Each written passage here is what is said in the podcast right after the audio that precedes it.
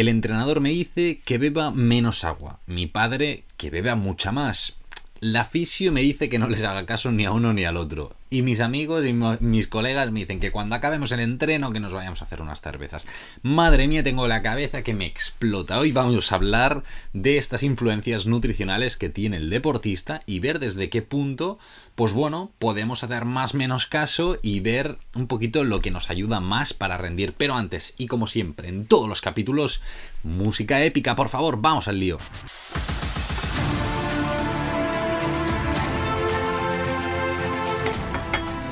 Buenas a todos y a todas, un capítulo más. ¿Qué tal deportista? ¿Cómo estás? Espero que súper bien.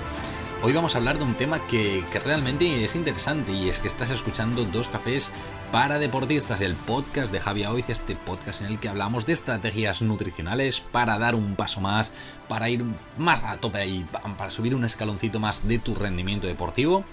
Y jolín, pues para, alcanzar tu máximo nivel, poquito a poquito, capítulo tras capítulo, llevamos 29 capítulos a punto de los 30 antes de acabar el año, madre mía. La verdad es que no sabía que íbamos a hacerlo así tan redondo, pero me parece bastante divertido, así que vamos a por ello este capítulo, pero lo empezamos antes, como siempre, agradeciendo a nuestros mecenas, que gracias a ellos podemos lanzar este podcast, que son Crown Sports Nutrition, una empresa dedicada a la nutrición del deportista, empresa que tiene muchos de sus productos con el sello Informet Sport, este, este sello que nos avala que son productos libres de sustancias dopantes, así que estupendísimo. Y luego Yamai Coffee, esta empresa que son unos cracks del café de especialidad, me acompañan con mi café. Hoy estamos grabando y la verdad es que el café es espectacular, pero bueno, no solo eso, sino que además es un café que ha demostrado que tiene muchos beneficios para la salud tanto de la población general como también del deportista. Así que dos empresas estupendas que nos ayudan a lanzar un podcast de nutrición deportiva para deportistas. Así que vamos al lío con el tema de hoy.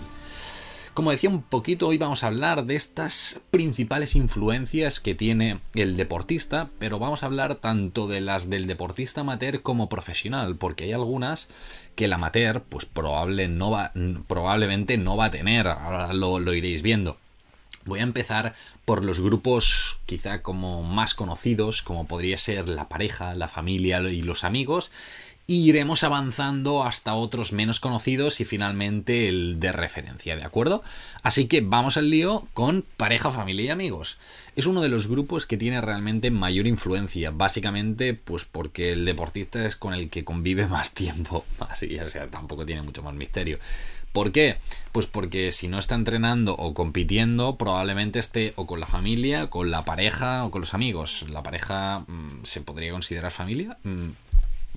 ¿Tú qué, ¿Tú qué piensas? ¿Hasta qué punto, en qué punto se considera familia? Cuando te casas antes, si no te casas, ¿se considera familia? Bueno, nada, lanzamos y paso de divagar, que me enrollo como una persiana. Lo cierto es que eh, tienen una gran influencia realmente en, en el deportista. ¿Por qué? Pues, pues ya sea por costumbre quizá de hábitos de comida, mm, de comer más o menos verdura, por ejemplo, más o menos pasta, platos más o menos pequeños, más o menos grandes, cuántas comidas suelen hacer al día, qué platos suelen irse cocinando, al final son eh, sobre todo la familia, es el, la influencia que va a tener el deportista desde que es muy pequeño y los hábitos principales que vaya a ir eh, consiguiendo a medida que vaya creciendo. Entonces, el peso que tiene realmente la alimentación del deportista es muy muy grande. Todo lo que se puede hacer desde la familia, padres, madres o, o quien sea que, tutorice al,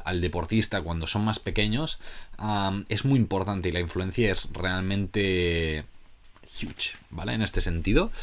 Luego tenemos los amigos que muchas veces eh, son eh, super guay, eh, comemos bien y demás, pero en muchos casos también suelen ser el perfil de, de compañía, que es como, va, sáltate un poco, vamos a hacer una cerveza, vamos a hacer un café y a tomar lo que sea, ¿vale? O salir de fiesta y tomar unas copas, lo que sea. en este caso es una influencia en este sentido para estos hábitos negativa para el deportista, ¿no? Ya sea por el consumo de alcohol, por el consumo de ciertos tipos de alimentos, pero bueno, que hay amigos y amigas que son eh, perfectos y en este sentido acompañan muy bien al deportista, ¿no? En, este sentido, pues bueno, sobre todo si tú lo que quieres es rendir más, pues explicarles, ¿no? A estos amigos y decir, mira, para mí esto es importante, intentar que te apoyen, ¿no? En este sentido, esto es algo bastante clave y que seguro que, lo irán entendiendo, así que nada, tú a muerte con ello, porque si realmente les es algo que te apasiona y son tus amigos, te van a apoyar seguro. Así que pa'lante. Luego pasaríamos a, a lo que es el entrenador, entrenadora, es una evidencia clarísima, sin ninguna duda o podría decir que probablemente es la influencia más grande. Eh, es más, si el entrenador te dice mm, no bebas tanta agua y tus padres te dicen bebe más agua, probablemente tú no vas a beber tanta agua.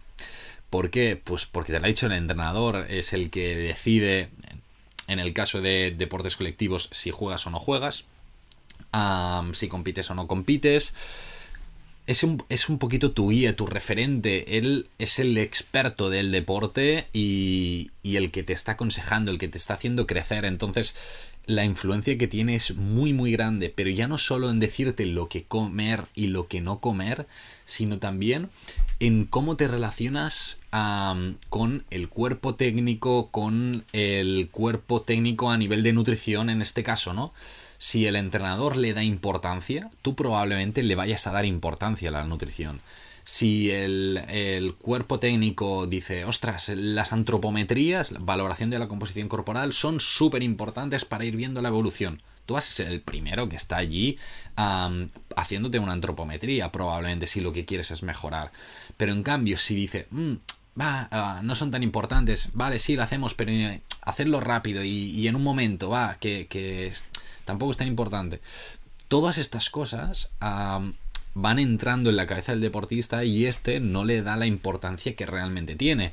O en la comida, ¿no? Él, vale, va a hacer una planificación, ostras, vale, perfecto, hacemos la planificación, pero no sé, el día del partido para después del partido, pues nos tomamos lo que sea, o antes del partido nos tomamos lo que sea si estamos fuera. Bueno, son pequeños detalles que al final hacen que el papel del nutricionista dentro de un deporte, dentro de la relación que tiene con el deportista, pues sea más o menos importante. Y esto estoy hablando sobre todo cuando ya está el nutricionista como integrado en el club, en el, en el, en el equipo, pero también en el caso que sea externo. Es decir, yo tengo deportistas con los que yo hablo con el entrenador de esto y hablaremos más adelante, pero que el entrenador, hay algunos, hay algunos casos en los que dicen, bueno, tal, no, hagas mucho caso, tal, mejor haz esto y lo otro. Bueno, es que para su objetivo realmente, que en teoría es consensuado, lo ideal es esto, ¿no? Hay que buscar un equilibrio y hablar mucho con el deportista y hacerle ver que quizá lo que le están diciendo no es lo mejor y que la formación en nutrición que tiene el entrenador probablemente no sea la misma que tiene el nutricionista o la nutricionista. Así que, bueno, a darle vueltillas aquí, ¿vale? Que creo que es importante. Y eso sí, te diría, por favor, si eres entrenador o entrenadora, me estás escuchando, sea la categoría que sea, sea el deporte que sea, si hay un nutricionista de referencia o una nutricionista, hacer mucho caso. Y si no, que todos los consejos que, se vayan dando, sobre todo, bueno, esto siempre se hace, ¿no? De, para ayudar al deportista, pero sin presionar mucho tampoco, de decir, haz esto, haz esto, porque hay muchos casos en los que en ciertos deportes, sobre todo, un, un, machaque importante del deportista puede llevar incluso a problemas con relación con la comida. Entonces, bueno, ser, ser cuidadosos y cuidadosas es como lo máximo que podría decir de por favor y, esto, nada, ahí lo, lo lanzo, ¿vale?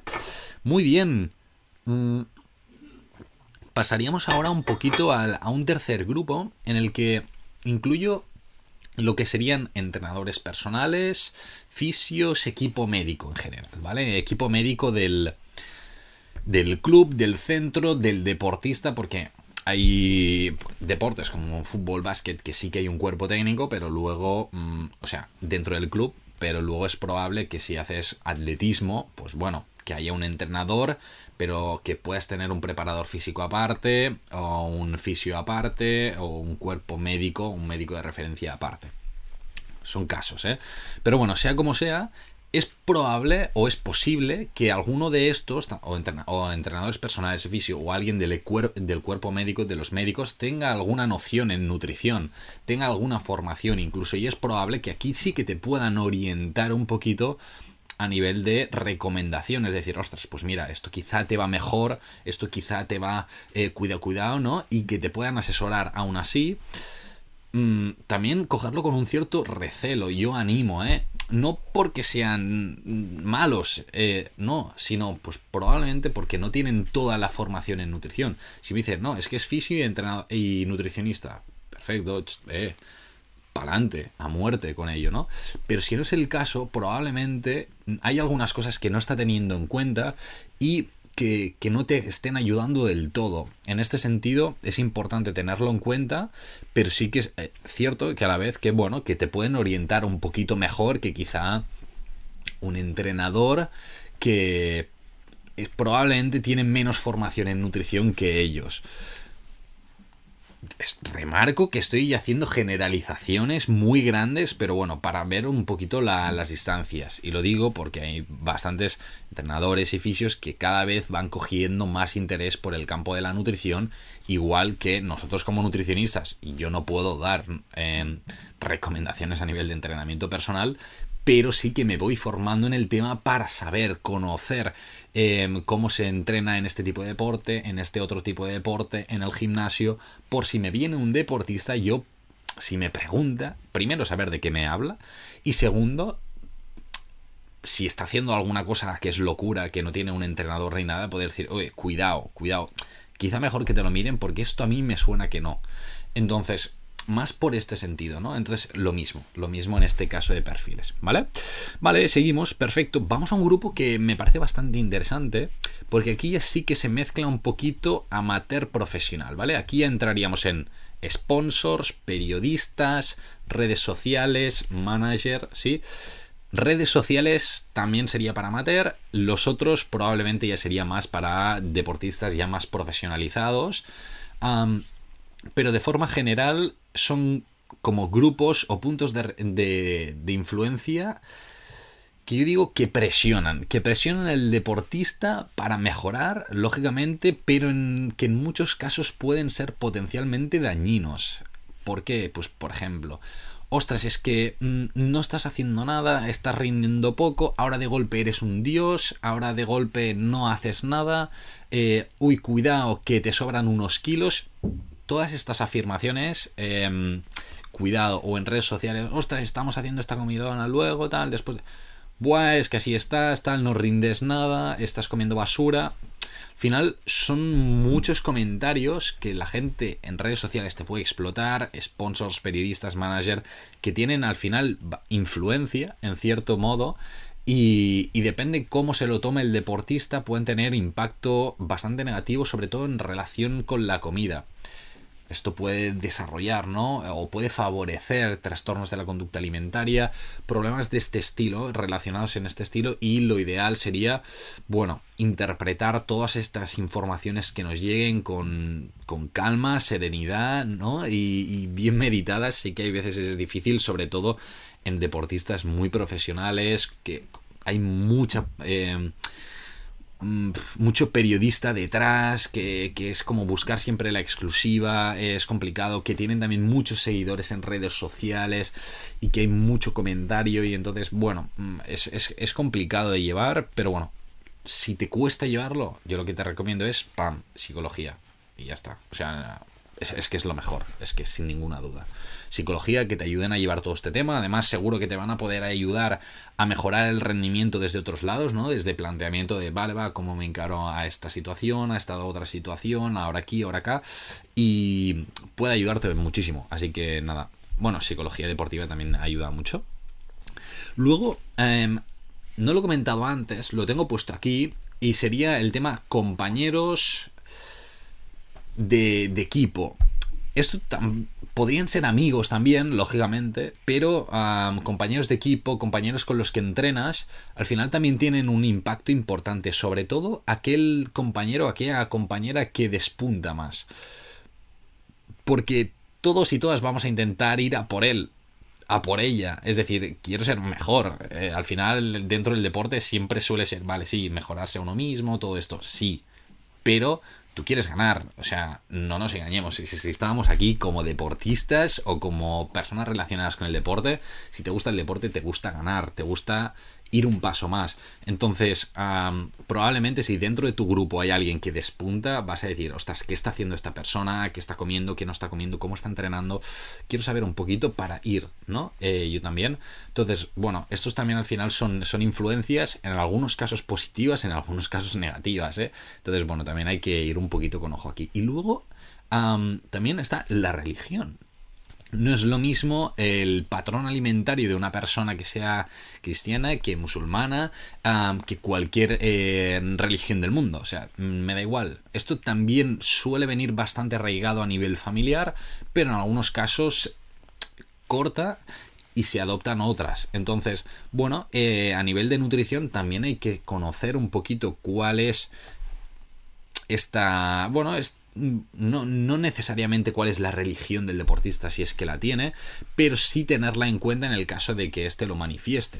Y, tenerlo en cuenta pues en el momento de, adoptar las posturas a nivel nutricional. Es probable que si, yo que sé, si tú a un a una persona que no come cerdo, ¿vale? Eh, porque es musulmán, y le dices come cerdo, te va a decir no te lo voy a comer, o sea, punto.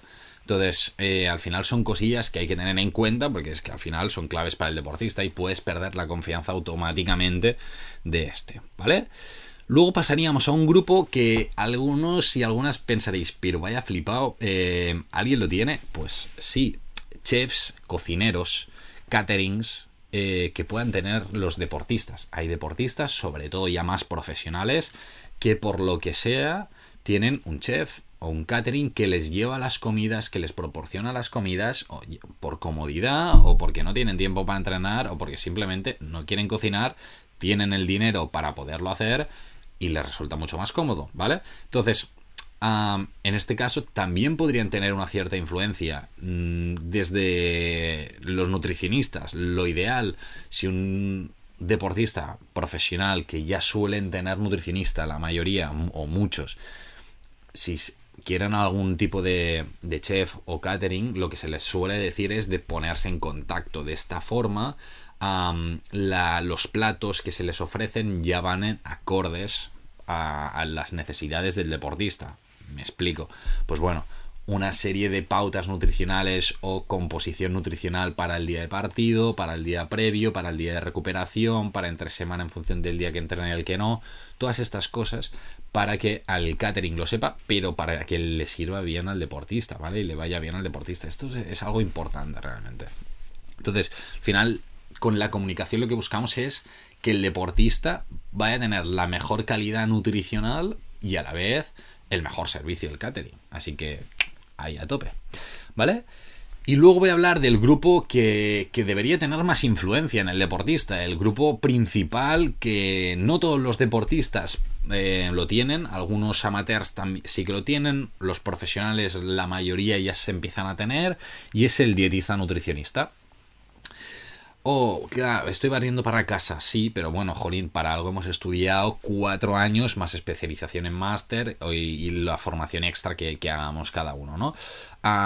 sí, al final nosotros nos hemos preparado para, para ayudar al deportista, pero es que aunque no todos los deportistas lo tengan, es posible que tú puedas tener a alguien de referencia a nivel de nutrición que vaya dando eh, ciertos tips, ciertos consejos a nivel de nutrición, pues o por redes sociales, o leyendo en un blog, o escuchando un podcast, lo que sea.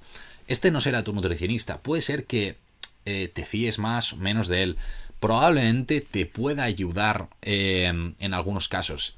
Y eh, te diría, si es por redes sociales, si es por podcast, si es por lo que sea, en mi caso, las recomendaciones cogerlas con recelo.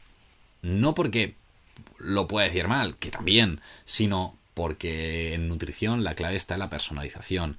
Entonces, el nutricionista lo que puede hacer es personalizar. Una vez trabajáis conjuntamente con el nutricionista, te puede decir, vale, pues esto es lo ideal para ti, esto es tal, hacer una antropometría, valoración de la composición corporal, ver qué es lo que realmente necesitas para rendir más, para ir un paso más allá, ¿no? Que es lo que siempre digo en el podcast.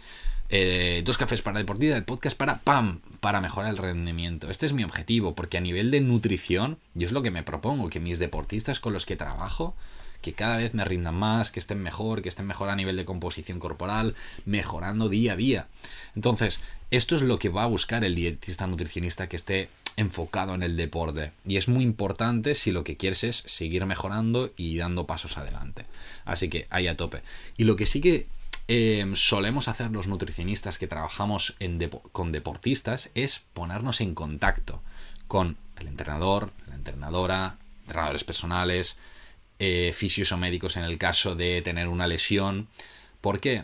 Porque de esta forma, caterings, eh, chefs, lo que sea, ah, porque de esta forma podemos ir exactamente a cuál es el objetivo del deportista, ¿no? Porque yo qué sé, en el caso de una persona que sea velocista, eh, el objetivo puede ser una marca, puede ser lograr una clasificación a un sitio, puede ser lo que sea a nivel de nutrición, en función del momento de la temporada, de cómo esté entrenando, de el, del ritmo que lleve a nivel semanal el deportista, habrá que adaptar esta nutrición. No es lo mismo en el primer momento de la temporada, en la pretemporada, que a mitad de temporada, que justo antes de la competición. La intervención será muy diferente y esto te lo dirá el deportista, pero sobre todo te lo va a decir el entrenador, la entrenadora, el prepa, lo que sea. Entonces, eh, esta comunicación es clave si tú lo que quieres es, ¡pam!, ir a rendir al máximo. Entonces, si tú vas a acudir al Nutri o eres un entrenador o una entrenadora, sabes que este deportista tiene Nutri y decir, hey, ¿te parece si hablamos con tal? O si tú eres el deportista, hey,